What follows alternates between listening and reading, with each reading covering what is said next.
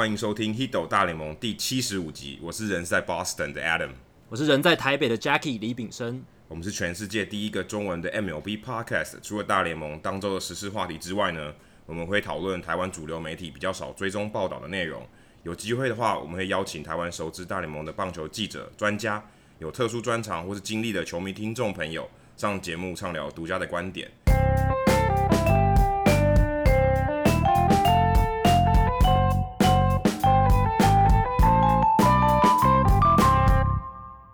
那这一周呢，其实是呃大联盟非常热闹的盛事——球员周。那大家也看到陈伟英的表现，也是可能是因为球员周的球衣的加持，他投的非常好，六、嗯、局五十分，还送出十次三振。嗯、那球员周这个这个活动其实也才两年，可是受到蛮大的回响。尤其是，其实我我我个人是蛮好奇，是球员周是八月呃算是第三个星期呃是周末，可是他。公布的时间其实蛮晚，大概是八月八号、八月九号，它的这个炒热的气氛其实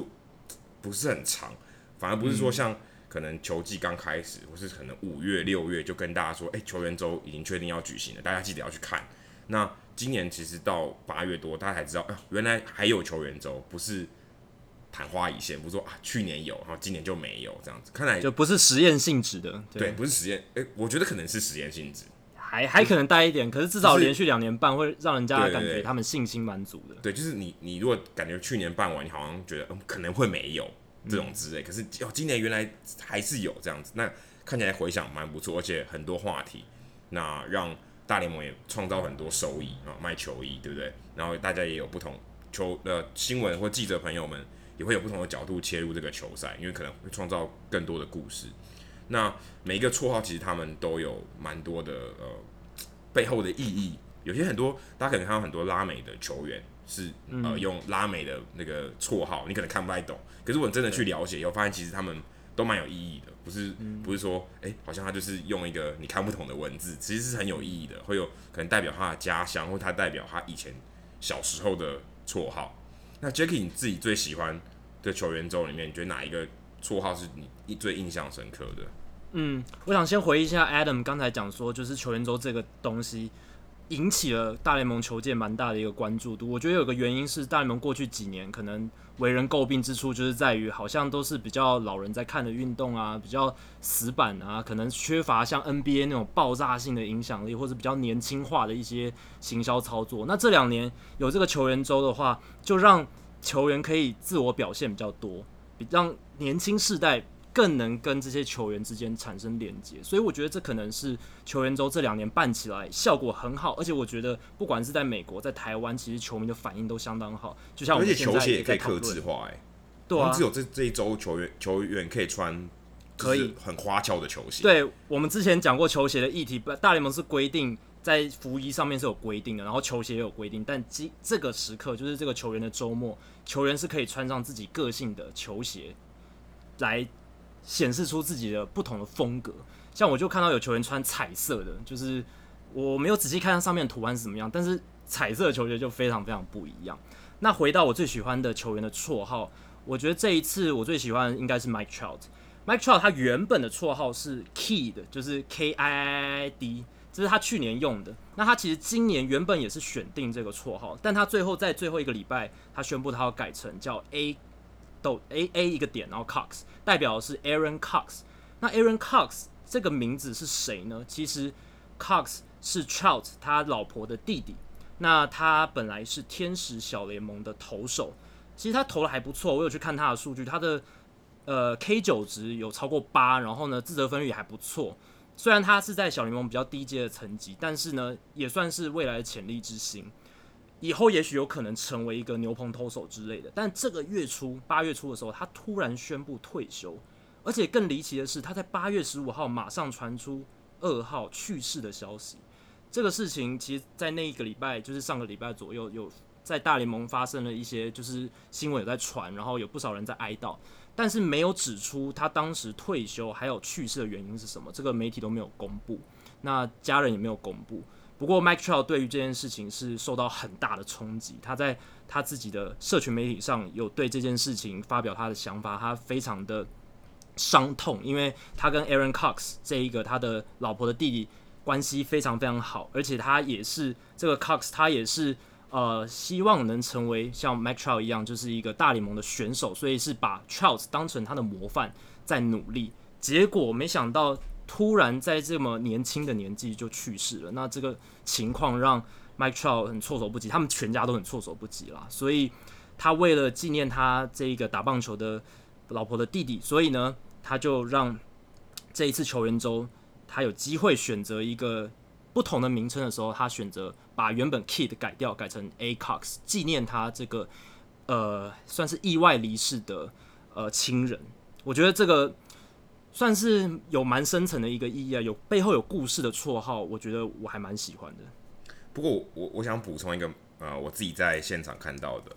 其实蛮多呃小联盟的球员，他身上大联盟，可能刚好在球员周这个截止日啊，这个绰号神秘的，就是投稿的日子之前。对，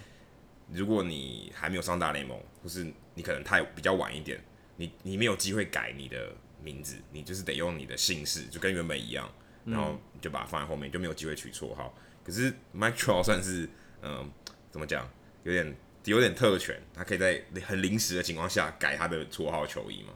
因为一一般人是不行，而且他他不他并不是三场比赛都穿 Acox 的球衣，嗯、其实只有第一场了。我觉得算是联盟有点网开一面，也不是网开一面，特例网开吧。对，就是给他一个给他一个特许这样子，让你可以换。不然其实其他球员是有一个截止日的，你不可以，你你没办法临时跟我更改这些东西。那我自己呃最喜欢的其实是呃 Ender Inciarte 的，就是我刚好在。这个三连战刚好是马林鱼对勇士嘛，所以我在现场有看到呃 Inciarte 的表现。那他穿的球衣是 Game Ender，也是比赛终结者。嗯、这这这个蛮有梗的，可是很很可惜。嗯、呃，我想大联盟应该也觉得很可惜，他没有挤出再见全垒打或是再见安打。如果真的是这样打出来，真的太有梗了。这真的太有梗了，因为他、啊、因为刚好有球衣嘛，哇，那照片应该是非常非常震撼的，就是对一个穿 Game Ender，这很像摔跤选手的一个。对，然后比赛终结者这之类的，然后你比赛靠一个比赛终结者完成，这很像电影情节还是什么？真的，那就觉得很酷。可是很可惜他，他他没有没有做到这件事情。那我由他来执行的几率比较低啦。他对我个人还发现一个蛮有趣，对，就是呃在比赛中，如果大家呃有看到 TSNA 有分享一个照片，就是我在现场拍，就是呃马林鱼队的游击手 JT Riddle，他的绰号叫 T 哦，其实。有点怪，因为 T 其实你如果在场上看，就是一个字母，你可能看不太到，你可能会以为是不是硬坏了还是什么，就一个 T 这样子。嗯、那他绰号叫 T，可是他们的马林鱼队的一垒教练 Perry Hill 叫做 Bone，就是骨头那个 Bone。所以他们两个如果今天 JT Riddle 站上一垒，然后跟 Perry Hill 站在肩并肩的话，你就会看到 T Bone，T Bone 就是呃丁骨牛排。丁骨牛排。所以如果两个人结合在一起，双重合体，特南克斯这种感觉。雾天克斯这种感觉就很特别，那很可惜，他们其实没有一个很长的时间出现在 T 蹦的结合，不然其实大联盟好像也没有注意到这一点，不然双人合体的这个好像也蛮有趣的嘛，对不对？这也是一个话题，两个人的绰号合在一起，就是之前像那个 Mike Trout 跟 Fry，然后就是那个白袜队的投手，就是 Fry Trout 炸鳟鱼，好像一道菜的，很有梗，也很有梗，只是。对啊，Riddle 他上垒率不高，所以要形成跟 Perry Hill 站在一起的情况也比较难一点。对，然后另外一个大联盟最喜欢的就是这个球迷最喜欢的是 Blake Boxberg，就是哦，呃、这个大家都爱。响尾蛇队的终结者哦，他用 emoji 就是用表情符号，哎，这个可能是就算如果球员都找个十年好了，找个十年或找个十五年产生这个绰号也不会出现，因为它没有这个东西。对，表情符号这个几乎是手机上网时代才开始有的东西，所以。我个人觉得，除了好笑有趣外，它还蛮具有时代意义的，就是一个箱子跟一个汉堡这样。对，很有时代意义，很有就是 对。如果你嗯、呃，可能二十年后回来看，觉得哇，Box Burger 那这个很有划时代意义，对，他用一个这个时代社群聊天时代，对，不是用文字，而且是用一个 emoji 的那种方式去做。我个人觉得蛮有划时代意义的。那另外就是无声环啊，无声环跟其实跟去年 Thames 一样，用韩文。嗯，呃，Everything 只是用他韩文的拼音，那吴生环也是用他的韩文的名字，但不是用他的绰号石佛啊，或是什么大魔神，对，大魔神，但他并不是他，但他洛基队的这个球衣后面他是用他自己的韩文的拼音，然后是用韩文的字去放在他背后，这这让我想到陈伟英，他其实下次应该要使用中文啊，对不对？陈伟英他是用微印，那虽然也不错，很有梗，可是我觉得他如果用中文会更有意义，因为大联盟没有、嗯、目前啊，没有人用中文的名字嘛，球衣背后不用中文，啊、就有点，我觉得有点可惜。那可以让华人文化增加多曝光的机会。对，而且人家可能会问说，哎、欸。开始认识这个字嘛，对不对？就认识陈伟英这三个字，我觉得蛮不错。其实应该可以，可以去，我觉得可以去争取一下。那这个这个话题也可以，也许可以帮陈伟英多炒一些热度。因为去年其实他的绰号有有人注意到，蛮有趣的。那今年就比较少，被 Boxberg 被有点被盖过去了。对。那这个礼拜其实我们在嗯我们的社团里面有回应一位网友叫 Arrow，他有对我们节目有一些。看法。那我们去上一集聊到一些可以说是比较严肃一点的歧视的话题啊，或是说潜规则、潜潜规则，比较说是老派啊。那我个人蛮想回应一下 Arrow，也趁机跟大家交流一下。其实我们呃蛮蛮开心 Arrow 给我们的建议，所以他不是在社团里面，因为因为我们其实做这个节目，希望可以大家跟大家不同的交流，有不同的看法。因为并不是说我跟 Jackie 的呃观点或看法就是对的，或是。我们不希望是一言堂，所以我们很希望大家可以交流，公开的交流。如果你对我们的呃说法有不同的看法，也很希望你可以在社团里面跟大家交流。因为我们目前没有提供 call in call out 的服务嘛，所以你没办法及时在节目里面跟我们聊。可是你可以在透过社团里面跟大家跟大家聊，理性讨论，对，互相交流这样子，对，互相讨论，呃，补就等于完整大家的观点这样子，我觉得蛮不错。那我们回应一下 Arrow，因为他认为说，其实我们不应该，嗯、呃，没有。我们不应该控制这个呃大联盟的规则，例如说可能呃故意砸人，我们先不讲故意砸人，假如说判定为故意砸人好了，就是大联盟认为你故意砸人，是不是应该要禁赛，或是禁赛更多？因为像呃 Jose Urena Urena，他禁赛六场，其实换言之等于只禁赛一场，因为他只有少了一场先发。那有人会觉得这是不是太低？呃，太太轻，太轻的原因是因为呃你可能没有办法有效的喝阻。那为什么说要喝阻呢？其实喝阻，你可能会觉得说，这这是比赛一部分，我为什么要为什么要喝阻，对不对？可是我我想要补充的是，对于大联盟自己本身的利益来讲，他必须要喝足，因为今天如果砸到的是呃，例如说像 Acuna Junior，嗯，他是一个现在可以说是明日之星，你把他砸伤了，他也许可能这一季都不会再上场了。对于大联盟来讲，本身他的利益就有受到损害。好，先讲就讲现实一点，他本身的利益就受到损害，他干嘛要？让让他的利益受到损害呢？我说你就不肯不准伤害我的资产，那我当然要严格的规定说你不可以这样子，就有点像说今天法律，呃，你如果你的假设你的呃周遭的朋友酒驾被因为被酒驾的人撞伤了撞死了，你当然会希望很重罚嘛，就是你的你的你的资产受到你你周边的人受到伤害，你会觉得哎、我应该要加强这个重罚。其实这个道理延伸到棒球来讲也是一样，你会希望。用重罚来喝阻你，你受到了损害嘛？对不对？因为你的联盟会不希望这种事情发生。那我觉得其实就是这样。我没有说，呃，我一定要限制别人怎么想，说你不可以，你不可以砸，你不这个念头不行有。对我们没有办法，我们也不会知道他们怎么想。可是你可以有效的喝阻，因为他们如果这么做，采取的行为对联盟本身是有损害的。所以他当然，如果你在这个联盟打球，我就需要你配合我的规则。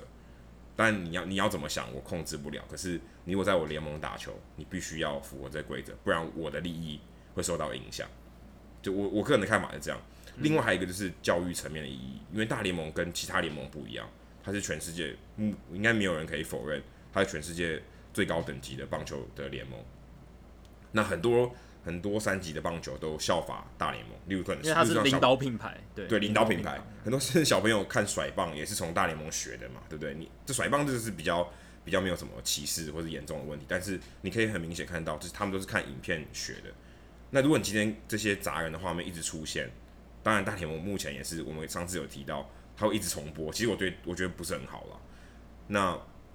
呃，三级棒球也会效法，所以当这种事情越来越多，或者是说。呃，我们没有一个很有效的惩罚的时候，也许小朋友就会学。那小朋友学，你怎么知道能会发生什么事呢？对不对？也许有一天有人就跟 Ray Chapman 一样被砸死了，对不对？你不会知道。那这种事情就你当然要想办法尽量减少。尽量教育意义上面要要提供给呃更多层级的棒球，说，哎、这东西其实对大家不好。虽然是老派的规则，可是以前大家可能没有想这么多。现在网络的这个影响力这么大，你可能这些扩散的效果会更更快。那事实上这些东西不应该被鼓励。我个人的看法是这样子啊，也回应一下这个 Arrow 的质疑，这样子。对，我想点出的是，触身球真的是一个非常危险的东西。大家如果还记得有一个球员，他叫 Adam Greenberg，他是以前一个马林马林鱼的球员，诶，是马林鱼小熊队，一开始他是小熊队，但是他上大联盟的第一个打席就被触身球砸到，虽然那个触身球不是故意的，是投手控球太差，直接被打到头。Adam Greenberg 就此没有再呃。上再上大联盟的机会，就是他被砸到触身球之后，头部触身球之后，他的大联盟生涯等于直接夭，直接的早夭了。那这个就让人觉得非常可惜，因为他当初其实是一个蛮备受看好、运动能力还不错的球员。后来是有球迷帮他帮他发起了一个再给 Adam 算是联署对联署，再帮他给他一个打席的运动。后来他这个马林鱼球团同意。呃，让他再回到大联盟打一个打席，虽然他被三振了，但是那个意义是很重大。不过这也凸显出这个头部触身球真的是对球员的影响非常非常大。即便 Adam Greenberg 他后来非常努力在小联盟熬了很多年，就是没有办法获得一个正正当当，应该是说，呃，被球员认呃球队认可的上大联盟的机会，而是透过一个算是球迷联署的方式。那另一个例子是发生在最近，就是八月四号。国民跟红人的比赛，国民队的 Bryce Harper 他在比赛后半段被呃红人的投手一个滑球，很明显不是故意的滑球砸到膝盖，但是呢，国民队显然并不领情，应该说不太愉快啦。结果他们马上呃就在最后好像是最后几个打席的时候，对红人的主炮 Joey Votto 投了一个故意触身球，Ryan Madison 他一记速球直接砸到了。Joey Votto 的膝盖附近，右膝附近，结果这个伤势一开始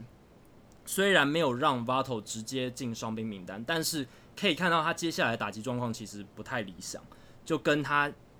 呃上半季或者是季中相比，结果他果然在最近上个礼好像上上礼拜被放进了伤兵名单，证实是他的右脚膝盖附近的挫伤造成他必须进伤兵名单这个结果。那红人队总教练 Jim Riggleman，他是一个老派总教练，他对这件事非常非常不爽。他上礼拜就公开对媒体说，呃，他认为 Mason 这个砸人的行为是非常不可取的。虽然他是老派的教练，他也想说，如果 Mason 有机会上打击区的话，他们也会想要砸回去。但是他认为一开始就不应该有这样子的报复行为。为什么？因为那一颗滑球砸在 Harper 脚上的，并不是故意的砸人。那个只是真的是投手一时手滑。如果今天非故意的触身球砸到人，那另一方都要报复的话，有多少球员会像 Joey Votto 这样躺进伤兵名单？又有多少球员会像 Acuna 这么幸运逃过一劫，没有进伤兵名单？这是大家没有人可以知道。但如果我们能知道的是，如果故意的出出身球越来越多，球员进伤兵名单的几率一定是越来越高。所以从 Joey Votto 这个事件。也让我们了解到，你看，就是因为这样子的一个事件，一个没有必要，我个人觉得没有必要的报复行动，造成了可能是我们现在大联盟里面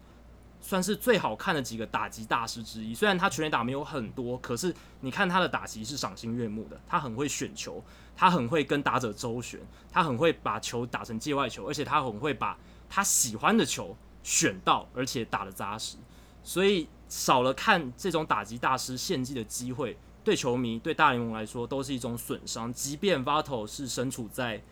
呃现在人气稍微低迷一点的红人队，但我觉得对整体的联盟来讲都是一个不好的现象。对啊，就少等于我们球迷也进场的这个意愿也变低了。原本有 Votto 可以看，现在连 Votto 都没有，对不对？另外，其实我们谈到刚才有谈到球员周，其实球员周我觉得背后的意义就是。呃，希望这些球员能展现他们的个性，对不对？对，就是不要好像，虽然大家说要穿制服嘛，制服基本上就是一个统一化的一个一个做法，因为希望大家是一个团队。可是，在这个现在这个时代，可能大家会更讲求一些个人的这个个性，那在球场上可以展现出来。以前有人常常讲说，为什么篮球员比较有个性？因为他们有刺青嘛，因为他们的那个双臂有露出来，所以你可以看到他们每一场比赛都可以露出他们的刺青。可棒球员没有嘛，对吧？很少。他们每个人的胡子发型各有特色。那像大联盟洋基队就还规定你的仪容，就是你的脸脸上面的毛发要有规定。对，而且棒球因为有帽子的关系，所以有时候你你其实好像走在路上，你也棒球员如果没有戴帽子，你也你也认不太出来。然后头发啊什么，可能都因为戴帽子，所以你看不太出来。嗯、说到头发，其实最近有一个嗯有一个话题啊，算是台湾媒体比较没有关注的那个克克里夫兰印第安人队的 Mike Clevinger。这个算是还很有个性的一个墙头，对。那他头发就跟有点像 d e g r o n 的长度，可能是 d e g r o n 还没有剪头发更长一点点。那他的头发也被拿来做文章，其实也只有一两个啦，可能就是有一些球迷认为他，对对，有一个球迷在看到他记者会的这个呃片段，他抱着他女儿啊，一个一相对比之下 c l e v e n g e r 的头发比他女儿还长啊，人家觉得，哎，你这个。你这个是怎么回事啊？怎么看起来不太像爸爸，对不对？没有爸爸的样子，这是他个人认为。那这个球迷就后来就被 Clevenger 单挑啊，在在 Twitter 上面单挑说，你这个这个老派思想，现在谁谁在管你这个，对不对？你这个是以前在在欧洲受教育的这个老派的这个文化，而且他还用了 hunky 这个非常呃严重的字眼，有点像是用 n n word 来形容黑人啊，hunky 就是。白人的白鬼这样子，对，白鬼来回应来回应这个球迷，那表示他其实蛮生气，说你你你有什么资格来批评我的头发？那其实这个这个跟嗯，Arrow 有提到说，我们是不是应该管训这些运动员啊？说你你不可以展现个性，是华人思想。因为其实上礼拜我们有提到 Josh Hader，之前有提到 Josh Hader 对于呃同性恋的一些批评，还有 Sean Newcomb 就是这一系列的事件，然后或最近的 Michael Kopech。对都是有一些说他对于某些呃族群啊、有不同的看法。那我个人认为是，呃，这些人的确有他言论的自由，就像刚刚讲批评 Clevinger，他有他的自由。问题是，呃，我们在鼓励这些这些多元文化的时候，其实这是大联盟的一个中心思想啊、我们不希望说他旗下的球员啊、对于文化，对于不同的文化有一些可以说是。批评啊，或是歧视的看法，那大联盟当然为了他商业利益，他会这样子想。那管训，我个人认为，并不是说啊，管训就是这个前置言论自由啊，其实是主要是维持他一个良好的形象。但但但毕竟他不想得罪任何人嘛，我必须这样说，因为他越少得罪人，他赚的钱越多啊。这是毕竟是一个商业的联盟，那也不是说完全的开放，他也是需要管制。说 OK，你你你你有些东西不应该讲啊，我希望你不要讲。就算你是这么想，但你也不要讲，所以他要拿捏一个呃管制跟开放中间的一个良好的平衡点。其实，在最近，除了呃我们说 Kopech，然后呃 Clevinger 或是 Sean Newcomb，或是甚至其他以前有一些啊、可以说是不好的歧视的言论，最近呃 Daniel Murphy 转到小熊队啊、其实这个 这话题也蛮妙的，就是大家不会。反而讨论他是小熊杀手这个观点，反而还比较少。反正讨论到他以前哦，有一些同性恋怎么样歧视同性恋一些发言啊。那以前小熊队的这个老板也有批评过他，可是嗯，结果还是把他交易来了，就觉得好像又原谅他。那这个话题也有在最近的这个新闻里面出现。那 Murphy 自己是觉得他还是保持着原来他的看法，可是小熊队认为他有他的言论自由。他可以这么说，只要你不要再说，其实就没关系。对，Jacky，你怎么看小熊队？嗯、呃，对于 Murphy 这个这个做法？对，我想先谈到就是 Clevenger 那个事件，就是 Clevenger 这个事件，当然是我个人觉得管到头发长度这件事，这是这个球迷可能有点太超过了。但是我也尊重他的看法，他可能就是觉得爸爸或是一个男性的长辈。他的头发不应该这么长，这是他个人的观感。那我个人是不同意他的观感，但我尊重他的说法。不过，Claverger 的回应，他当然是捍卫自己的立场，可是我也觉得他捍卫过头了。如果你有去看他的贴文，他的贴文是有一比，我觉得比原版原本那个网友还要具有，还要生气。我觉得还要生气。对，因为他里面暗指了人家说他他暗指那个球迷是一九三三年到一九四五年的德国人，就是 就是说他是纳粹什么的之类，就是这样子去批评人家。我觉得这个也太超过。c l a v e r 大哥大可可以用一个比较温和，或者是用一种嘲讽的方式带过，而不要用这种这么具攻击性的酸言酸语的方式，因为这会形成一个恶性循环。这有点像是有一些 PTT 上面的网络文化也是这样，就可能大家呃遇到自己不认同的事情，或是遇到令自己反感的事情，就用非常激烈的言辞，或是比较酸言酸语的方式，没有理性的沟通，然后双方一直就是你一言我一语，完全没有想要建立共识的感觉，那也没有表现出尊重的样子，那最后就变成一个恶性循环，一个非常不良好的沟通文化。所以这是我对 Clevenger 这次事件的一个看法。我觉得 Clevenger 后来也把他的这个推文删掉了，所以他自己也知道你有点有一点太过头，情绪上面有点太过头。对，可能联盟也有稍微关切一下，因为联盟现在一定一定有，一定现在对这些社群媒体球员的发言都非常的这个敏感。那他们现在这一个我们上一个礼拜有提到的这个。多元包容的大使 Billy Beane 最近应该也非常非常忙，因为大联盟就像刚刚 Adam 讲的，他们当然是希望朋友要多，敌人要少，尽量减少这种互相攻击来攻击去的一个情况。那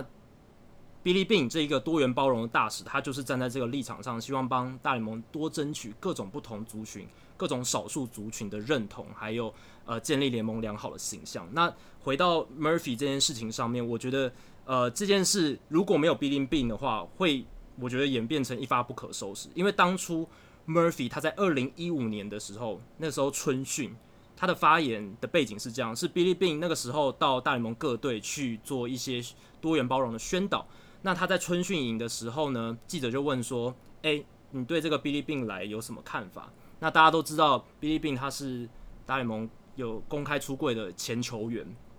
那 Murphy 就说回答媒体说：“我。”百分之百不同意他的生活方式，但是这不会影响我跟他交际的这个自由，我也不会否定这个人，我只是不同意他的生活方式。我不否定他，呃，我不否定他，我不会拒绝，我不会对他关门，就是不跟他交际。但是我不同意他的生活方式，他是这样讲的。那当时其实也引发很大的波澜，因为可能另一派比较激进的人，他就会说啊，你这个反同分子，你就是。呃，可能用一些比较不理性的言语去批评 Murphy，我觉得这样也不太好，因为我觉得 Murphy 他确实有他的立场，他因为他宗教信仰的关系，他不认同呃同志的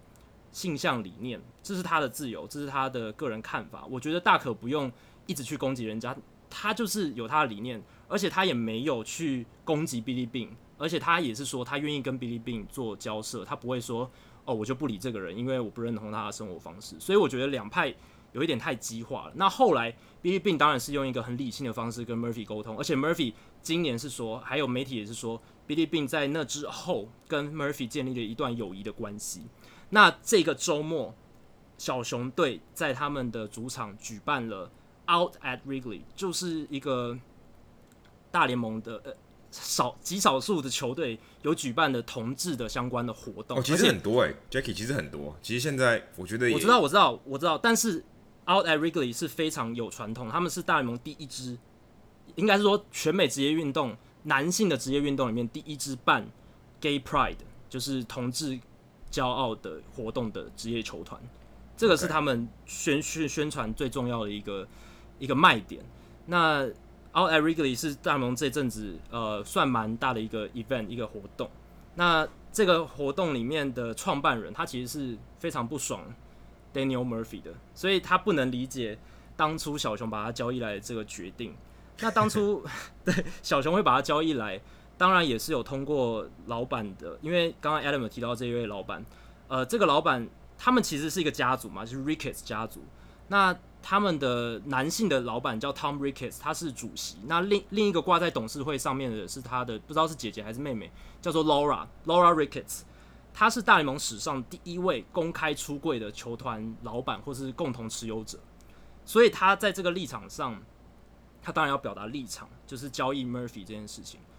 那他这个礼拜对媒体的说法是，当初球团或是 Theo Epstein 要交易 Murphy 的时候，其实有先来问过他，因为当然要尊重老板的意愿嘛，而且这件事应该一定会被爆出来，而且小熊是大联盟里面算是对于同志的权利或者关心同志这个议题算是比较活跃的一支球团。那包括老板自己也是，所以老板他 Laura 他有针对这件事情跟 Billy Beane 谈过非常久。那他是受到 Billy Bean 的背书呃跟说服之后，他才愿意同意这笔交易。虽然这笔交易引发了不少就是芝加哥地区小熊同志球迷的反弹，但是 Laura 也说，Bean 他已经跟 Murphy 是一个还蛮好的朋友，而且他们。有很多沟通，有很多对彼此的了解，而且并也赞许 Murphy 工作他的工作态度，还有他的努力。所以 Laura 说，是因为这样综合考量的结果，他才做出这样的决定。那 Murphy 虽然就像刚刚 Adam 讲，他虽然到现在为止，他也是坚持他当初的立场，就是他还是不能同意同志的生活方式。但是我觉得我呃很尊重他，也很肯定他的一点是，他没有。说出任何伤人或是攻击或是酸言酸语的语言，那这个是对两方在建立一个沟通的平台上是有很好的效果的，不会说就像我刚刚讲到的那种互相攻击的文化那样子，只会造成更多对立，不会造成更多沟通。那我相信这是大联盟想看到。那而且我觉得这个也凸显了 Billy Bean 它的功能，因为如果以前没有这一个角色的话，那可能就是双方一直在媒体放话。无法达到一个很好的沟通效果。那 Billy Beane 他今天就好像扮演了一个居中协调人的角色，一个润滑剂，让大家在这个沟通的过程中能够比较顺畅。这是我觉得大联盟在这件事情上，我觉得还算做得还不错的一点啊。那最近大大联盟其实也不是说呃不只有在场外啊，我们说更尊重多元文化，可是棒球其实某一种程度也开始慢慢的做。有一些改变，就是说技术上有转变。对，我们说文化上，文化上刚才聊了很多，然后这我们好像突然变得有点像谈话节目啊。那我们现在再回归到棒球这个技术面，其实，在最近这几年技术面，大家其实也常常讨论到。现在我们说有点像这个联盟，好像 Adam Down 越来越多。那大家开始看棒球的时候，Adam Down 它就是一个代名词，就是 three true outcome，就是它就只有只有三种结果啊，three true outcome 就是三种结果，三振、保送跟全垒打没了。那现在其实。这种这种情况也越来越多，可是我觉得这种情况主要啊，最我觉得最后背后最大的原因就是，我们可以说数据派开始越来越多，因为大家会认为我要更有效率的得分，其实这个本质上就是我希望更有效率的得分。那更有效率的得分，最有效率是什么？这个不用多想，一定是全垒打嘛，对不对？嗯、一定是全垒打。嗯。那全垒打带来的呃副作用，我们可以说是副作用，不一定是真的啦，不一定有非常没有。不是高度，不是极度相关，但是也高度相关的，就是三振。所以你全垒打越多，三振肯定也越多，然后保送也越来越多。那这个这个情况，呃，越来越明显。等于说你在场上看，啊、呃，这看看场上的比赛，诶、欸，一直被三振。如果你在现场看，你会觉得其实蛮无聊的，因为三振其实在现场看没有，我觉得感觉不是很多，除非他这边三振非常多。在你在电视上电视机前面看三振可能蛮爽，因为一直重播。可现场其实没有。那比赛如果 play 越少，我觉得对于棒球来讲啊，吸引人的程度越来越差，因为等于就好像只有投手在玩嘛，投手跟打者、捕手三个人在玩，那其他人蛮无聊。就像之前啊，陈子轩老师有讲到，其实啊，如果你把球没有打进场内，其实蛮独裁的嘛，对，大家都没得玩，就是三个人在玩，多无聊。那你把球打进场内，但让大家一起活动一下，比较有趣，也比较吸引球迷可以。的目光啊，在在场上的时候，那 Jacky 你怎么看？有有什么数据可以来证明说，嗯，这些东西真的在慢慢的演化，棒球场上的这个可以说文化，我觉得其实跟棒球场上的文化也有改变。那对，这个这个有什么数据可以支持这些东西？这就是棒球场上技术产生的变化。其实就跟刚才 Adam 提到文化层面的转移，那技术上面的转移当然是也会发生。那我来补充几个数据来佐证刚刚 Adam 提到的这些现象。当然就是 three true outcomes 啊，三振、保送、全垒打这三样东西越来越多，这是不可，应该是说不可违逆的事实。就是你你你应该是说不可以去否认这件事实，因为它就确实真正在发生。今年大联盟有百分之三十三点六的打席结果不是全垒打就是三振就是保送，这个是历史上最高的，从来没有。超过百分之三十三的比例都是 three true outcomes。那这也反映在了平均打击率上面。大联盟今年的平均打击率两成四九，是一九七二年以来的最低，也就是超过四十几年来的新低。而且今年大联盟球季最不可思议的是，我们出现了单月安打数少于三振数的窘况。三四月份七千三百三十五次三振，只有六千九百九十二支安打，三振比保送多了快四百次，大概三百多次。五月份也是，五月份也是三振大于安打数。这个在大联盟以前是从来没有发生过的情况。虽然现在大联盟我们今年球季总体的安打数还是多于三振，但是非常非常接近。今年的场均安打数八点四八支，三振数是八点四四次，两者非常接近。有人甚至说有可能今年年底结束之后，三振数会大于安打数。那这个真的就是大联盟史上第一次了。不只是 three two outcomes，还有三振这样子互相的影响，盗垒。牺牲触击的次数近十年也快速的滑落，其实这个大家比较能理解嘛，因为二零零二年魔球出来之后，其实大家普遍都知道哦，盗盗垒不是非常明智的一个决定，除非你的成功率非常高，要超过七成五。那牺牲触击也是，牺牲触击算是第一个被打击的一个战术，因为大家都知道牺牲触及，它所付出的代价会比它创造的效益来得大，所以。应该不要来做牺牲触及。那其实魔球开始的前十，一开始其实效果这个牺牲触及还有盗垒的锐减的次数没有那么快，是到近年非常明显。近近年大联盟的盗垒次数呢，非常下滑非常快，今年平均每场只有零点五次。那这个数字在十年前是零点六，那在八零年代盗垒高峰的时候，最高最高到零点八五，所以这三三十年来已经下降了零点三。这是场均的盗垒次数，那超过三分之一嘞，对，超过三分之一，跌幅非常惊人。然后呢，牺牲触及的次数，这个牺牲触及是指成功的，然后有让有成功推进跑者的，这个牺牲触及成功的次数，从十年前的零点三一三四左右下降到现在零点一七，等于直接砍半，而且近年下滑速度特别快，二零一五年零点二五，一六年零点二一。一七年零点一九，今年只剩下零点一七，这个牺牲触及成功的次次数是下降的非常非常快，也显示出大家对于牺牲触及真的是除了投，我想投手之外的打者应该都不会做牺牲触及战术了。而且除此之外，大联盟现在呃靠触及打出安打的次数也越来越少。大联盟今年运动家队跟呃蓝鸟队分别各只有一支触及安打。这个是非常非常少的，非常非常少。运动家甚至是到这一个月才出现本季第一支触及安打。Rickey Henderson 不知道怎么想哦。对啊，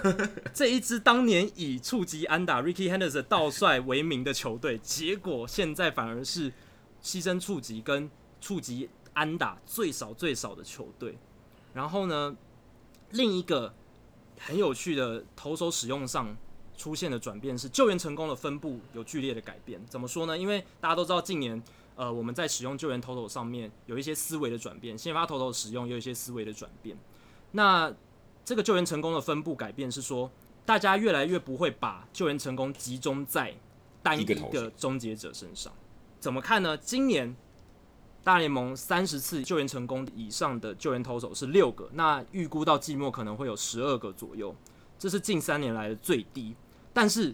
拥有十次救援成功以上的救援投手越来越多了，现在已经有三十八个人了。这个在大联盟历史上已经是算非常非常多了。大联盟历史上单季十次救援成功以上的救援投手最多最多是二零一六年的四十二人。那今年球季还有一个月要打，已经累积到三十八人，代表这个数字一定会被破。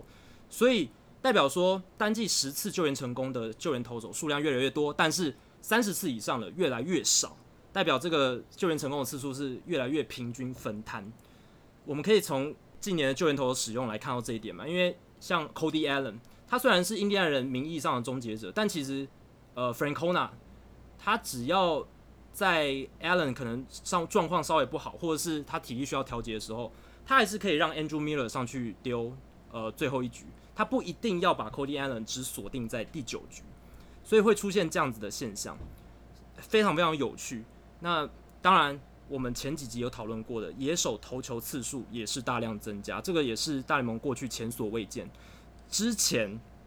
我写过一篇文章，大联盟单季最多的野手投球次数就是去年嘛，二零一七年出现三十六次，那今年不止已经远远超车了，而且远远超了非常多。今年到目前为止已经有六十次纯野手上场投球，这是。排除掉大谷翔平的情况，因为大谷翔平是很特别，他今天挥出第十五轰，才成为大联盟史上仅仅第四位单季挥出十五发全垒打，而且还有三次担任投手投球出赛的人。另外三位分别是十九世纪的 Jimmy Ryan、二十世纪初期的 Babe Ruth 贝比鲁斯，以及今年白袜队的炮手 Matt Davidson。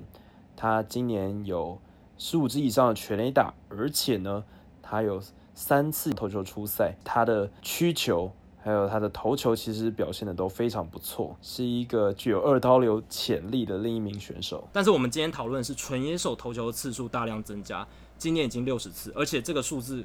如果没有意外，应该还会继续往上冲。所以这就是大联盟这几年技术面不断的演化，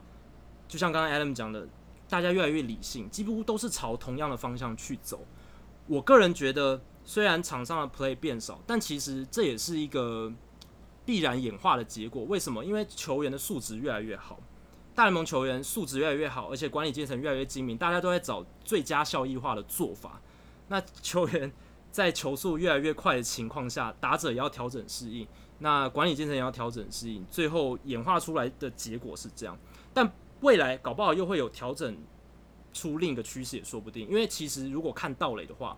大联盟其实，在四零年代、五零年代盗垒数也是非常非常少的，就是跟现在差不多，甚至比现在还低。但是到七零八零年代出现了一波盗垒的高潮，诶、欸，这个就是当初大家没有可能的一个风潮，我觉得是一个风潮，对，一个风潮。那个时候出现了很多很多腿哥，甚至有专门代跑，没听过吧？就是只专门代跑球员，他 Jarrod Dyson 这种。对他，甚至他甚至完全没有打击，不给他打击机会。他好像是原本是一个短跑选手，然后运动家队让他担任专职代跑。这位专职代跑的选手名字叫做 Herb Washington，他在一九七四、一九七五年担任奥克兰运动家队的球员，生涯有三十一次盗垒成功，十七次失败，有一百零五场出赛，但是从来没有累积任何一个打数。然后他得到三十三分，是一个大联盟一个非常奇特的存在，而他也跟着运动家队拿下了一九七四年的世界大赛冠军。有趣的是，他在季后赛两次盗垒，两次都失败，只留下了五场初赛两次盗垒失败的记录，也是非常有趣的情况，也是在七零八零年代独有的情况。不过到现在，现在呃盗垒又慢慢的退烧了，那现在是全垒打当道。那会不会未来又逆转过来？这其实也是值得观察，因为大家如果还记得，二零一四年其实大联盟的场均全垒打次数是创下非常非常低的一个记录。谁知道短短三年之内，那个时候大家还讨论说，哎、欸，全垒打那么少，然后进攻火力这么差，我们要怎么想办法增加大联盟的火力，才会让比赛多给大家吃药，这样就可以了。对，结果短短三年之内，现在反而大家讨论的是，哇，全垒打创纪录，我们要怎么样把它压下来？我觉得这个情况真的很有趣。而且，可是我自己是会觉得，像盗雷啊、牺牲触及这种变少了，其实我觉得比赛紧张性变低了。就是大家好像我不管双杀也没关系，我我的变化变得很少，比赛这种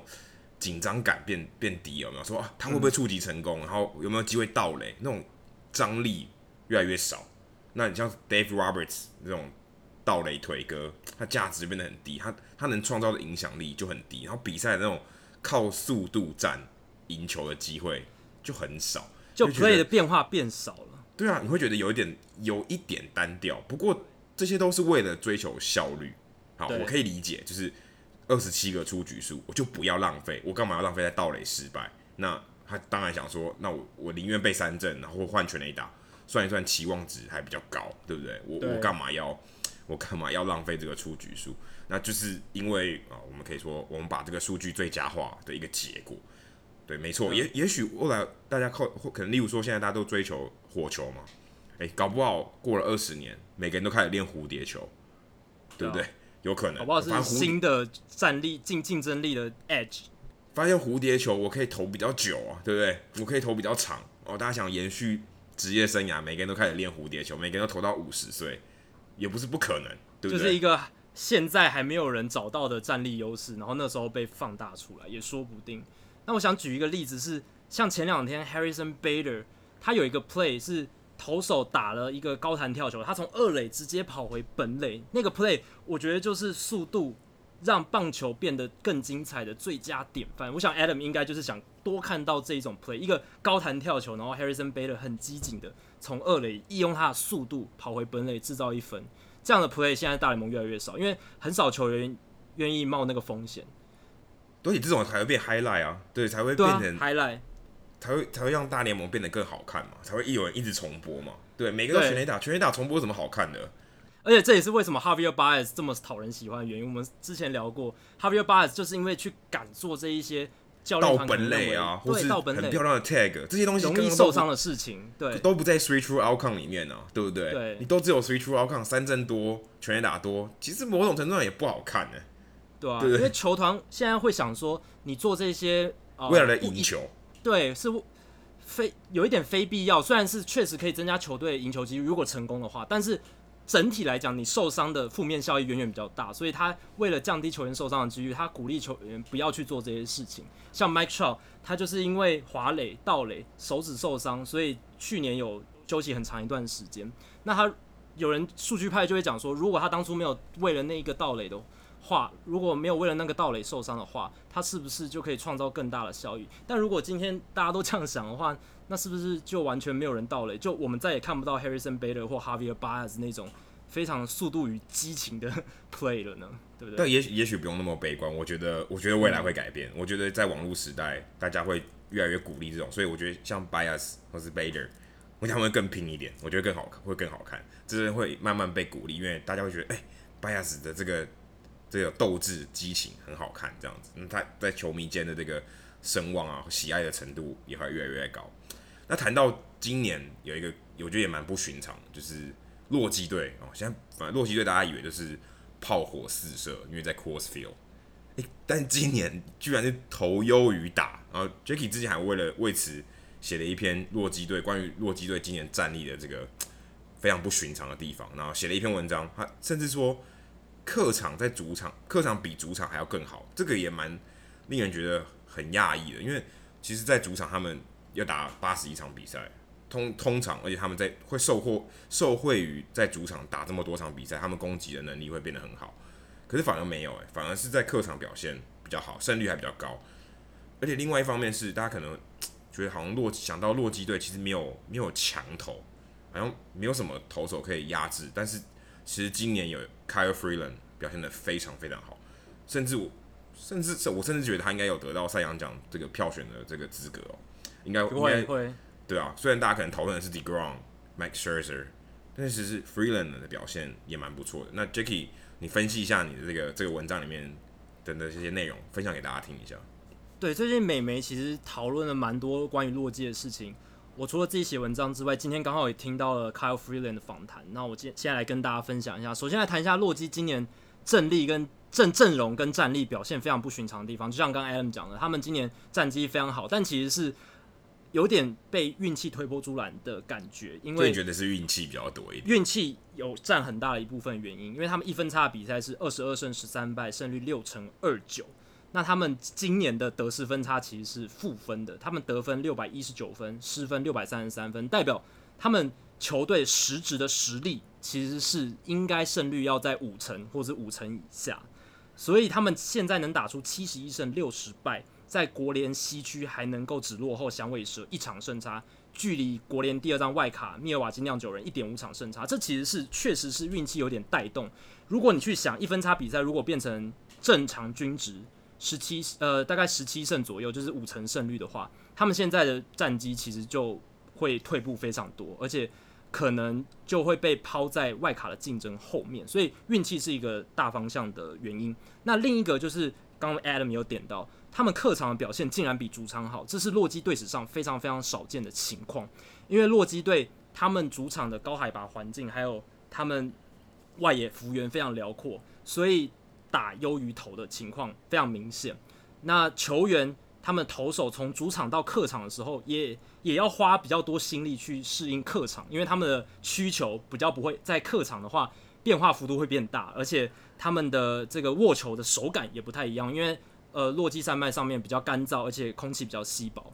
所以洛基从一九九三年创队到今年以前，一直都是主场表现远远胜过客场的球队。在这二十五年间，他们单季最好的客场胜率只有百分之五十点六，是二零零九年跟去年完成的。那队史只有一次单季的客场赢球次数比主场多，是一九九四年。不过今年他们客场三十七胜三十败，胜率五成五二，优于主场的战绩三十四胜三十败。胜率五成三一，所以这个情况是非常非常反常的。那另一个反常也是，呃，对于洛基球迷来说非常罕见的情况，就是他们今年竟然是靠着投手的战力在带动整个呃全队的发挥。他们的先发轮值是今年的战力的关键。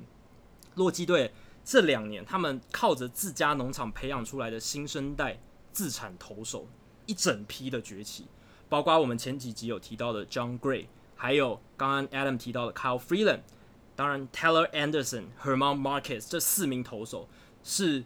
把他们今年战力整个撑起来，把投手轮值战力撑起来的一个非常重要的关键四人组。而且洛基队这四个先发投手，其实在国联算有举足轻重的地位，是非常优势的一个先发群。而且还有另一个大家比较忽略的是，他们先发呃呃他们的总教练 Bob Black。我们今年春训的时候有遇到很有礼貌的一个总教练，他其实对于引领投手发挥潜力，其实是非有功不可没的原因在。因为 Black 他本身自己也是一个左投手，他大联盟时期是一个左投手，所以投手作为总教练，多多少少能够跟现役投手产生更多的连接。那今年这个四人组里面最令人意外的，大概就是 Kyle Freeland 了。Kyle Freeland 即现在的 WAR 值，呃，Baseball Reference 的 WAR 值是六点四，是能排在大联盟前十名哦，这个非常非常不可思议。因为洛基队史以前几乎很少投手可以呃在 WAR 值上有很好的表现。那 Kyle Freeland 今年有突破性的表现。那我今天听他的访谈，其实他有谈到非常多，他今年跟去年做出不同的转变。那 Freeland 他其实是一个。他不是一个三振型的投手，他是一个滚地球型的投手。然后他成功的关键在于他很会制造软弱的打击，就是让打者打成很软弱的球，这是他的最优势的地方。那他是怎么办到让打者的击球出速非常低？他就说他现在投球策略就是他会先建立他在好球带内侧的一个位置，他会先投攻内角，然后内角取得一定的水准之后。他在用变速球，他今年进步非常多的变速球投在外角，那这个时候打者就会想说，哇，他都在攻我内角，他们自然就会比较锁定内角去攻击。那变速球这时候外角过来的时候，他们以为是速球要过来，而且是在偏好球带的位置，他们就会积极的出棒，然后就会被解决。那通常都会打成很软弱的飞球啦，或是滚地球。那 Freeland 这样，呃，他说这样子的做法让打者就是感到非常的不舒服。而且 Freeland 他有一个很有趣的地方，是他从小就在丹佛长大，所以他是适应高海拔的人，所以对他来讲有点主场优势啊。对，在 Coors Field 投球并不会特别困难，这也是他今年的主场成绩能够这么好的一个关键，因为他今年主场防御二点二七，比客场三点五八低了一分多，非常非常可怕。因为过去在 Coors Field 的投手。大部分都是主场的 ERA 比较高，Kyle Freeland 这是一个非常逆天的情况。那 Freeland 他除了我刚刚提到的投球策略的模式，对于他解决打者很有效之外，他今年有投球的机制的一些转变，比如说他从原本站在投手板的一垒侧转移到三垒侧，而且他今年声卡球的比例大幅减少，他转投变速球，大幅进步的变速球，还有滑球四缝线球。这样子的转变呢，使得他投球的时候，打者比较不好预测他的来球，因为他去年的时候声卡球投的太多了，打者很好预测，就可以锁定他的声卡球做攻击。但今天这颗变速球让他的整个投球的变化变得变多了，然后打者猜球比较没那么容易。那他投球的动作也有转变哦，他去年的时候其实投球就有一个顿点，但今年这个顿点发生的时机有不同的变化。去年他是像科小一样，在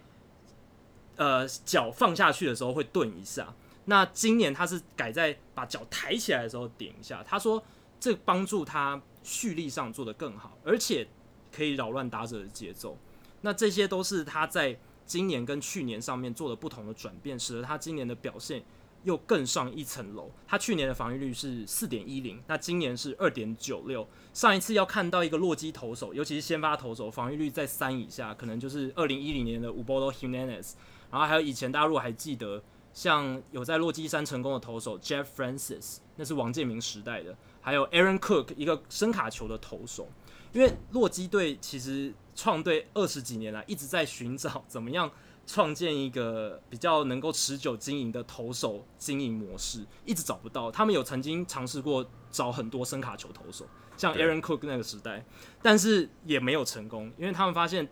声卡球投手太容易被打安打了，然后加上他们外外野幅员辽阔，所以有时候手背上如果没那么好的时候，就会产生负面效果。那后来他们也采取了什么牛棚车轮战啦。各种实验方式都没有成功。那他们今年，我觉得这几年他们回归根本，他们把农场的球员养成做得非常好。他们从很早开始就教导球员要怎么样才能够在高山上把球投好。Cal Freeland 他有讲说，他以前本来没有这颗变速球的，这颗变速球是他进小联盟的时候，洛基队算是一个以球团的角度。来教育他们应该要多增加不同的球路，多增加这颗变速球。那他今年把这颗变速球练到一个非常高的水准之后，发挥出来，结果收到非常非常好的成效。所以今年的洛基队真的是，我觉得当然有运气，但是也有实力。球员先发投手这一块真的很值得大家赞许。那 John Gray 更不用说，他其实他的排除运气因素的一些实质的投球内容，像三振保送。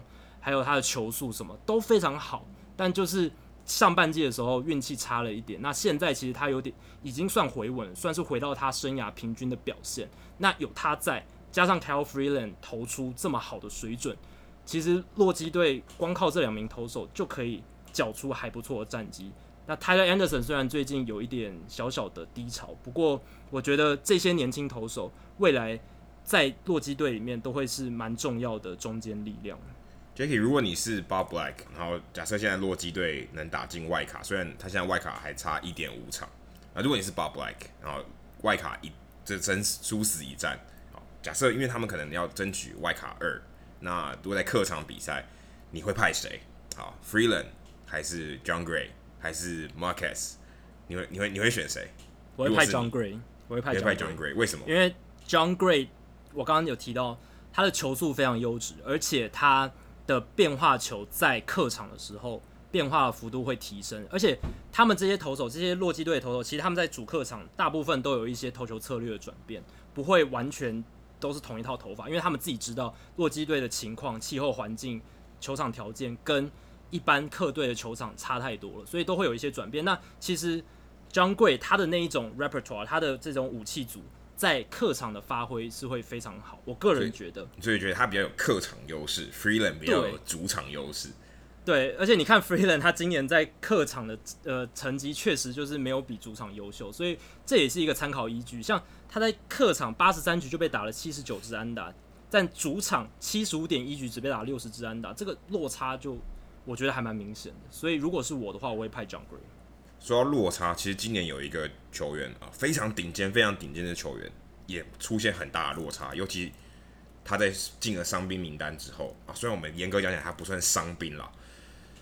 出来伤兵名单以后，哇，被打得超惨。这个人是 Kenley Jansen 哦，我们可以说是现在当今最强的终结者之一啊，不是第一也是前三啦。Kenley Jansen 可以说是道奇季后赛非常非常重要的一个棋子，非常非常重要。尤其道奇牛棚的战力，其实今年啊、大不如前啊，可以说真的大不如前。只要 Jansen 不在的时候，哇，牛棚简直被打爆。那这个这个也让他们呃进到季后赛。假设他们有机会进到季后赛，目前是很有机会。这个会让造成那一个非常大的隐忧，因为 Jansen 啊、呃，他因为心率不整的关系，我们这其实不算受伤了，伤兵好像有点怪怪的，就是让他休息啊、就原本说要休息两三个月啊、可能。可能季后赛可能一一两个月，可能季后赛还会有有没有办法上场的机会？诶，没想到他十天后就回来，可是回来的情况并不是大家所所乐见哦，整个被打爆。那这个这个情况其实对于道奇队来讲，呃，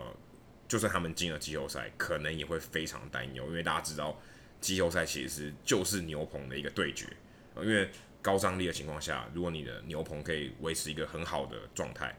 你可能封锁后面四局，那对方基本上没有机会了。只要你先发投手能缴出，只能封锁一一定打线，可能让他失分在两分、三分以内，你后面完全不让对方得分，OK，那你赢球的几率非常大。那道奇队现在牛棚出了很大的问题，虽然他们他们补了 Manny Machado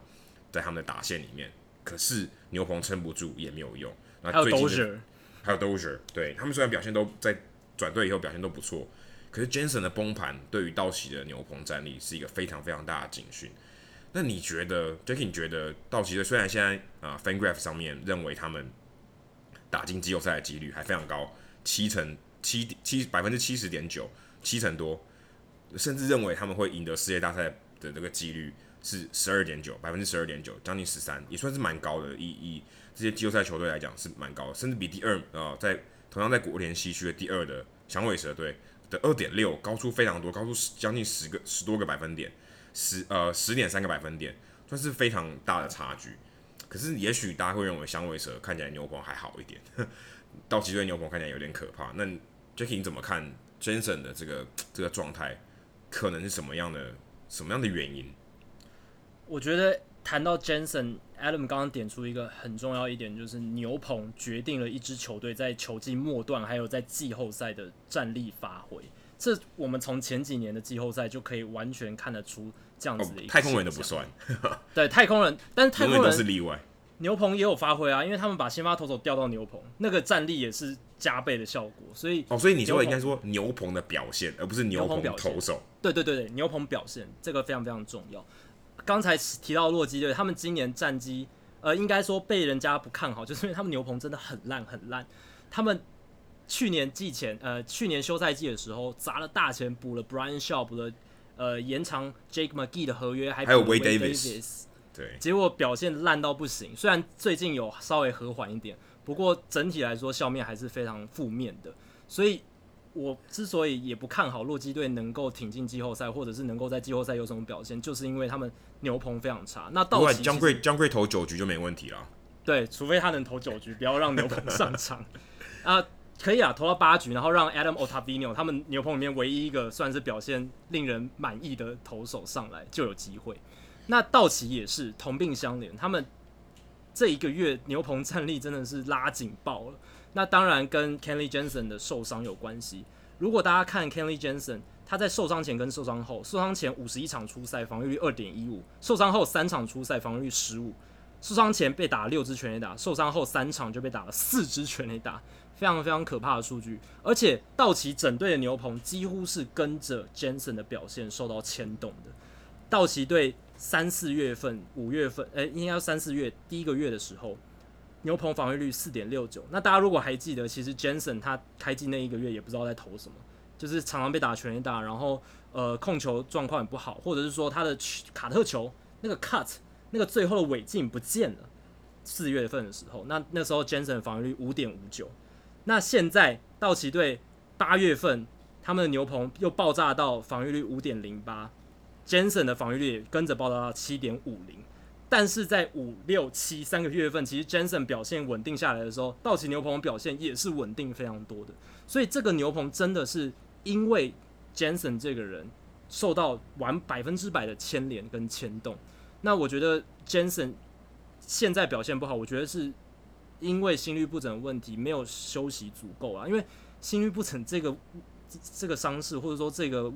健康的疑虑是蛮严重的。我个人觉得是远比什么手肘撕裂伤，或者是手肩膀出什么问题。我觉得，因为心律不整这个东西，我虽然不是医医学专业，但我个人听起来是觉得还蛮会让人觉得蛮担忧的。那 Kenley Jansen 当然是因为道奇队现在急着他要赶快回来。所以也想要自己赶快回到球场上替球队助一臂之力。不过，我个人会希望他能够多休息久一点，等状况调到最好的时候再回来也不无妨。不然以道奇现在的状态，七十胜六十一败，当然是拉警报，战力拉警报，落后响尾蛇两场胜差，落后响呃酿酒人二点五场胜差。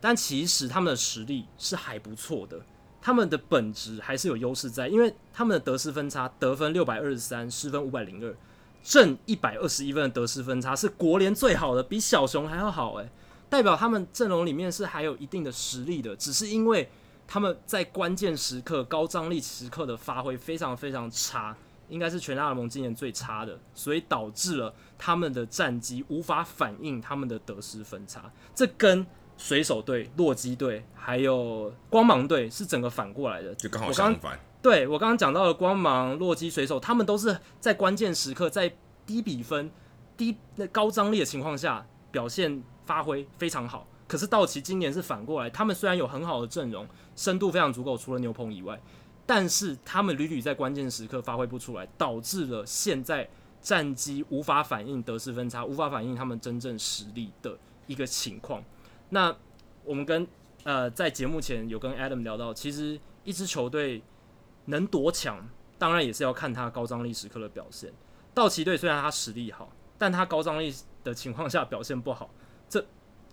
综合起来，我们就不能说他是一支强队。那现在情况就是这样，因为他在国联西区确实不是第一，而且有可能要被挤下神坛。对，有有甚至有可能进不了季后赛，因为大家知道，刚刚我们讲百分之七十点九几率，代表还有百分之。二十九点一的机会不会进季后赛嘛，所以也还也不小，也不也不少啊。那道奇队这个最后一个月的关，我觉得算是蛮关键。那如果能有牛棚的其他的人可以跳出来啊，我觉得帮助 Jansen 分担一点，让 Jansen 可以多多休息啊，在在十月有更好的表现。因为其实呃，道奇队以往使用他在在季后赛其实都是非常非常大量的使用他，甚至可能要投六个出局数。因为就算是他们牛棚再强，还是要他解决六个出局数，四个出局数到六个出局数，可能八局下或八局上有危机的时候，还是需要他上来把那个危机处理掉。那所以 Jensen 在道奇队这个季后赛的这个举足轻重的地位，我个人是觉得非常重要。他他的健康与否、表现正常与否，是道奇队能不能在季后赛挺进到后面的轮次的一个非常重要的关键。就是道奇队的先发投手还是很强，Kershaw、Alex Wood、Hill。其实他们现在双伤愈归队之后都表现很好，甚至柳贤镇也回来也投的。还有前田健太、前田还有 Ross Stripling。那其实有一说是道奇队进季后赛或是到球季最尾端的时候，他们可以把 Ross Stripling 还有前田健太调到牛棚，就像去年一样。去年前田在季后赛在牛棚的表现非常厉害，屠杀毫无失分，我记得无失分，对，对对无失分，而且三振非常多，几乎是呃非常犀利的表现。那但是道奇现在的情况是牛棚。实在不够深啊！你就算把 Ross Stripling 跟前田健太现在调过去，但是现在球季还有一个多月要打，你先发还是要有人扛啊！你不能说现在就把这两个先发大将调回去，这样子先发战力也会出问题。所以现在他们面临的窘境就是牛棚深度实在不太够。他们现在牛棚最好的投手竟然是一个叫 Dylan Floro 这个滚地球投手，是他们季中从红人队交易过来的，谁都没有听过这个名字，但他现在却是表现最好的，防御率不到二。那这是一个还蛮。令人难以想象的窘境，因为大家一定是预期 Kenley Jensen 要投出很好的成绩，结果现在在这样的情况下深度不足，那又还没有到季后赛的情况下，道奇队现在面临在最后一个月一个很大很大的泥淖里面。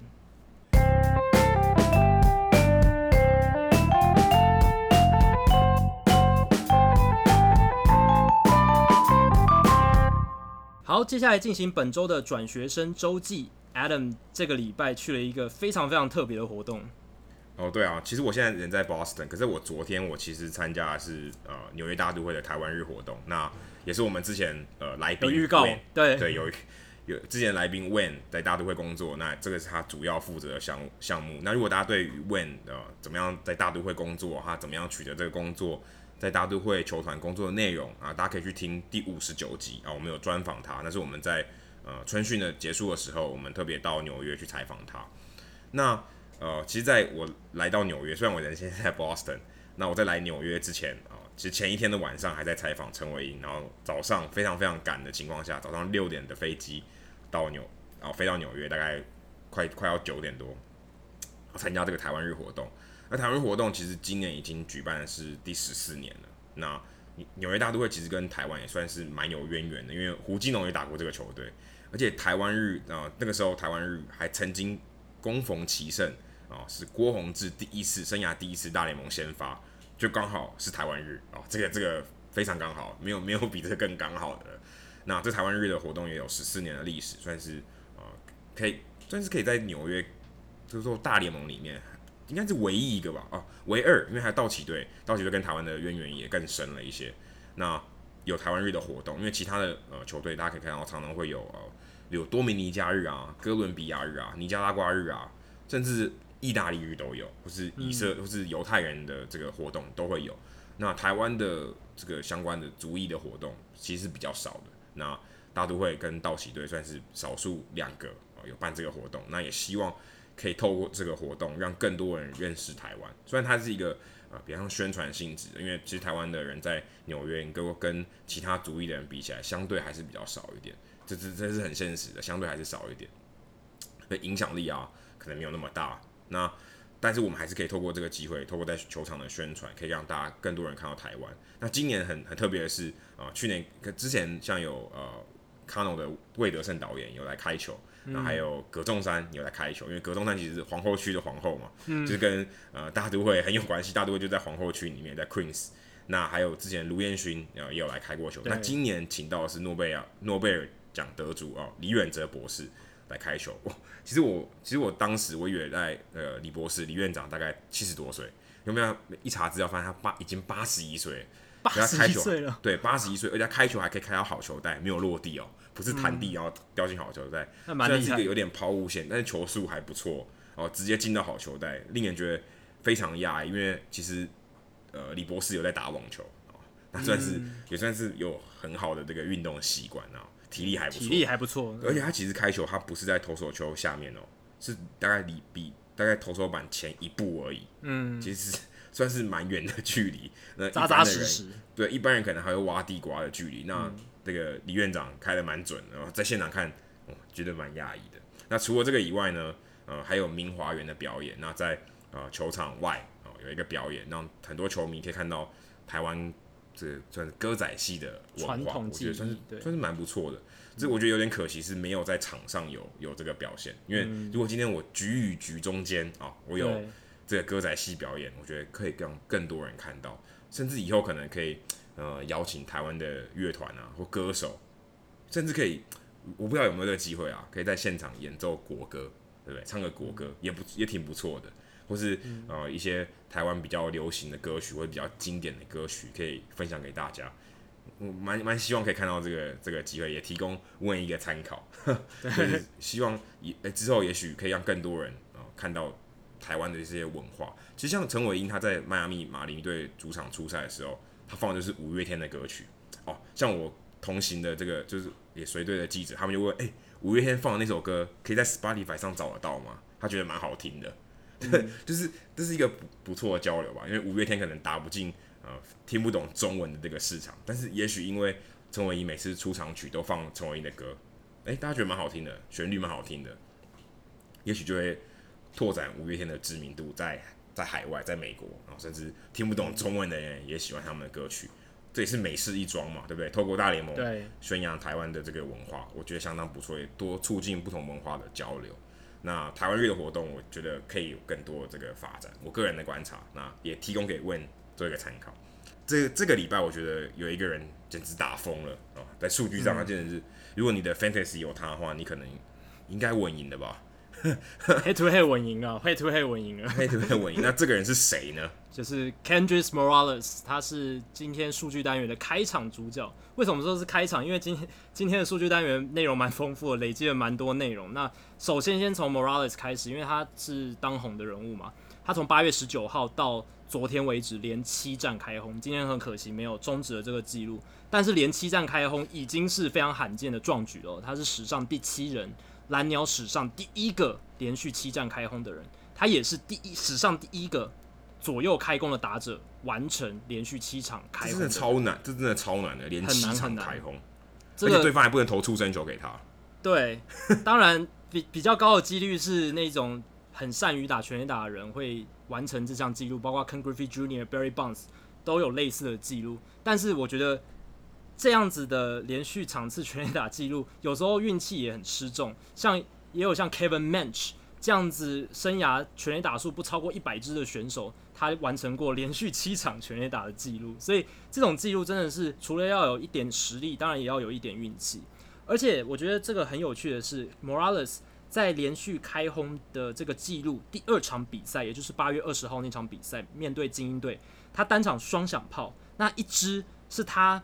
今年根据 Statcast 本季打的最强劲、轰的最远的一发全垒打，击球初速一百零九英里，然后飞行距离四百三十七英尺，但是另一支却是他本季打的最软、距离最不远的全垒打。击球初速只有九十一点四英里，然后飞行距离三百四十三英尺，爬过几乎是爬过去了。对，这这这两支这么极端的全垒打刚好都发生在同一天，而且都是从精英队先发投手 Andrew Cashner 手中击出了。我觉得这是 Morales 这一段连续开轰记录里面很有趣的一个亮点。那接下来讲完 Morales 之后，我想要讨论一下上个礼拜，其实小熊队有默默创下一个非常罕见的记录。他们从八月十六号到八月二十一号，连续五场比赛都只得到一分，而且这一分都是靠阳春全垒打得到的。这个是史上最长的连续单场只挥一发阳春全垒打，而且只得到一分的记录。那大联盟史上以前第二多连续三场就已经很了不起了，因为这是第二多。那连续三场都只靠阳春全垒打得到一分，而且就只得那么一分的情况下，情况大联盟过去只发生十一次，但是小熊。在八月十六到八月二十一连续五场，非常非常罕见。而且为什么发生在小熊队上又更加罕见、更难得呢？因为其实小熊今年他们并不是以全垒打为主来做得分的球队，他们今年靠全垒打得分的比例是百分之三十五点四六，是排名大联盟第二十六名。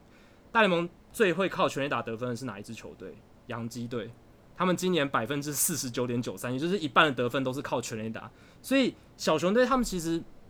得分并不只单靠全垒打，他们靠很多其他各式各样的方式。那在这样的情况下，Murphy 来到小熊队之后，像我刚刚提到的连续五场阳春全垒打，而且只靠阳春全垒打得分的情况会越来越少见了，因为 Murphy 他就是那一种呃靠二垒安打、一垒安打帮助球队得分的球员，他并不是那种。场场开轰，全垒打 power 非常强的球员。可他来到 Wrigley Field 以后，可能就场场开轰了。呃，对，这这个还蛮奇妙的，因为他的打击形态照理来说不是这样，但是他可能最近手感震烫，然后打的击状况非常好。不过整体来讲，他是一个我们刚刚提到大联盟最近几年 play 越来越少，那个打击的样态越来越少。但是 Murphy 我觉得就是一个逆趋势的人，他的打击是。非常多元化的，他会推，他会打到中间，他可以拉打，他可以拉出呃右外野很深的全垒打，他可以推出呃左外野很深的全垒打，他是一个打击面向非常非常多元的一个选手，所以看他打球其实是蛮赏心悦目的。那也期待他接下来继续在小熊队的表现。那最后我还想分享一个数据，是跟 opener 开赛投手这一个光芒队今年采取的创新投球呃投手运用策略有关的一个数据。当初光芒队开始采取这个开赛假先发，通常台湾乡民讲假先发，假先发的这个战略的时候，大家都想说，哇，那完了，那这个传统的胜投数是不是这个数据就会被搅乱了？就是因为光芒队可能就没有先发投手，就是传统没有所谓五位传统定位的先发投手，那胜场数这个数据在他们球队上参考价值是会变低呢，或者是呃，到底这个数据会变得怎么样？但其实呃，你反过来想。虽然他们先发投手没有再获得胜场数，就是胜场数分配到先发投手的次数变少了，但是同样的每一场还是有胜投啊。那这些胜投最后还是会被分配到后援投手身上。所以虽然他们正常的先发投手呃胜场数减少了，可是他们的后援投手其实拿到蛮多胜的。怎么说呢？先来看一下光芒队今年使用假性先发，真的是使用的很彻底。他们今年先发投手投满五局的比赛只有六十三场，占他们总比赛的百分之四十趴，四十八趴，这个是大联盟史上最低的比例，从来没有球队只有百分之四十八的比赛先发投手投满五局。那第二低的是蓝鸟队百分之六十八点七，所以光芒队真的是非常非常特立独行，他们先发投手投满五局的情况非常少。那反过来看。太空人队是大联盟今年投满五局的先发场，就是先发投手投满五局的场次最多的球队，他们有百分之九十点八的先发场次都投满五局，所以就可以看出光芒队跟太空人队是在光谱两个极端嘛，一个是用假性先发，几乎先发投手很少投满五局，太空人队是五五个先发投手都非常算是大部分球季都很健康，而且都能稳定出赛，而且都大部分都能投满五局。那这也造成了光芒队他们有很多的胜投数其实是转移到后援投手身上的，也像他们今年假性先发使用非常频繁频繁的一个投手叫 Ryan Yarbrough，他虽然他通常是担任那一个假性先发里面投局数里面比较长的那个投手，就是比如说 Romo 他投了两局，Yarbrough 就会上来投个四局五局这样子，Yarbrough 是扮演那个角色，所以他目前到目前为止其实。在传统定义上，还是被定义为后援投手，因为他有超过百分之八十以上的出赛都是担任后援投手。那他今年其实已经拿下十二胜了，这个是在后援投手里面非常少见的。因为大联盟从一九零八年到现在哦，单季单队最多后援投手的胜场记录是四十一场，分别是一九五三年的道奇，还有二零一六年的游骑兵队。保有这个记录，那光芒队今年已经有四十场后援投手的胜胜场了，这个已经打平了二零零九年洋基的记录，应该很快就能打破洋基的记录，而且超越大联盟史上的记录，成为大联盟历史上单季团队后援投手胜场数最多的球队。他们有百分之三十点五的比赛都是由后援投手拿下胜投，当然这个比例百分之三十点五也是历史数据。那亚博现在已经。拿下了十二胜，这个也非常少见。呃，要找到比 Yabro 还要多胜投的后援投手，要追溯到一九九零年的 Steve Far。Steve Far 当年以后援投手的身份拿下十三胜，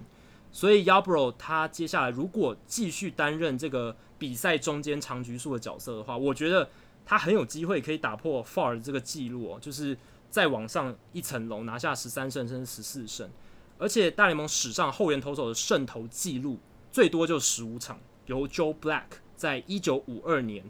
呃所缔造的。所以 Yabro 如果接下来继续稳定的投球，然后呃也可以担任先发投手。当然，当然后援投手的时候，他做中继的四五局的时候，当然拿到胜投的几率也非常高。在这样情况下，我觉得他蛮有可能缔造后援投手史上最多胜投的记录。嗯，光芒队最近对 Yarbrough 使用的方式也有一些改变。他现在好像，我记得上一场出赛是以呃正常的先发投手出赛，虽然没有拿到胜投，不过这也代表了光芒队对他的使用方式其实是一直不断在做改变。他不会说，诶、今天他被定位为这个中继四五局的角色，他就一直停在那边。光芒队还是有时候会依照对手的打击形态，比如说今天对手左打比较多，因为 Yarbrough 是左投，那他可能就。让他先担任先发，因为他可以先压制前面的左打者。如果今天对方的打线右打者在前面很强的话，他可能就先让 Romo 或 Stanek 上去假性先发，然后再让 Yabro 上来投中继，这样他就可以少面对一轮对方的强力右打者。所以他们的这个假性先发的调度是非常弹性的，并不是像大家想象中说有可能想象说。假性先发，比如说 Romo 就定位在假性先发，他就一直假性先发，或者 Stanek 定位在假性先发，他就一直假性先发。其实没有的，因为像 Romo 他现在好像也回到了传统的终结者的位置，他今年也累积了快要二十次的救援成功。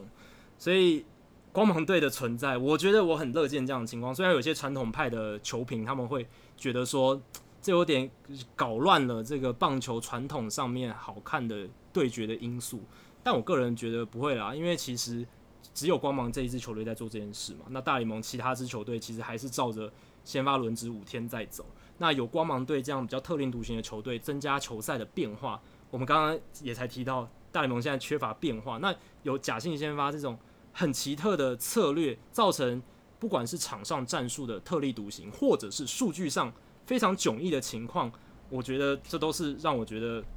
非常乐见的一个呃现象啦。其实我蛮好奇，Yarbrough 在明年开始还会不会保持这样子的做法？因为其实他今年是，所以可以说是菜鸟年。那这样子使用它，我觉得还可以说得过去。可是我长期来看，我觉得这样子这样子使用它，我觉得他很难找到他自己的定位，他的习惯很难被建立。因为我看他的数据，今年他也投了三十二场比赛。如果以后援投手来说，嗯、其实蛮少的。如果以主力的后援投手来说，其实蛮少的。可是他投了一百二十四点二局，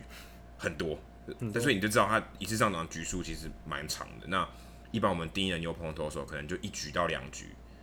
这大概就是这种频率。诶、欸，他这样平均起来，他一次上场大概要投个三到四局，所以已经跟一般我们定义的后面投手或使用的方式不太一样。他先发六场，然后另外还有三场是完成这个比赛，所以其实他的这个调度非常的另类。我我很怀疑他能不这个这个调度能不能在他生涯第二年还继续做到，因为这个其实对他的出赛的这个习惯啊、频率啊，我觉得不是太健康。我个人觉得可能不是太健康，因为他可能他不知道什么时候会上场，要投三到四局。嗯，因为先发投手他一次可能就是五局到六局嘛。那他投一休四，可是 Yarbrough 他他就没有投一休四这个这个习惯，他可能变成他投一休三或者投一休二，但不可能连两天出赛都投三到四局，这可能太超了。但他的调度来讲就不会这么规律，对于投手的使用上，我觉得也许不是这么可以说可以说不是这么人道吧，对不对？蛮蛮超，有点有点像是呃三级棒球的王牌投手嘛，对不对？投一休二，投一休三，那样子超你。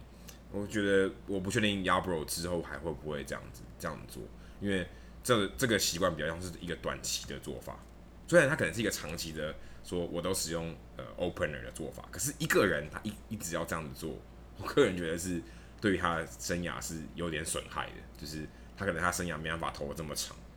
对，就是 Adam 点到一个很重要一点是投手的投球习惯会被打破，因为即便他们今年已经长时间使用这样子的计策、这样子的战略，但其实这些投手大部分从小到大，他如果先发投手的话，他就是投一休四嘛，他就是这样子的操照表操课。那这样习惯确实是会打破，即便是教练团有也许有征询他们同意，或是有指导他们要怎么调配体力等等。但毕竟这是打破了他们长久以来的传统，打破他们长久以来习惯，或许会有一点伤病的疑虑，也或许这些年轻球员他比较有名气了，或者他投出成绩了，他开始要求球队说：“诶、欸，我不要这样做，我想要照表操课，也说不定。”那除了打他来讲比较好休息嘛，比较好调节，比较好调配他自己的时间表。那除了打破球员自己的习惯，这也打破了我们对数据看法的习惯，因为像。我刚刚提到，Yabro 很奇特的胜投场次之外，以后援投手的角度来讲，像 Ryan Stanek，他是今年常常被拿来做假性先发的先发角色的那一个投手，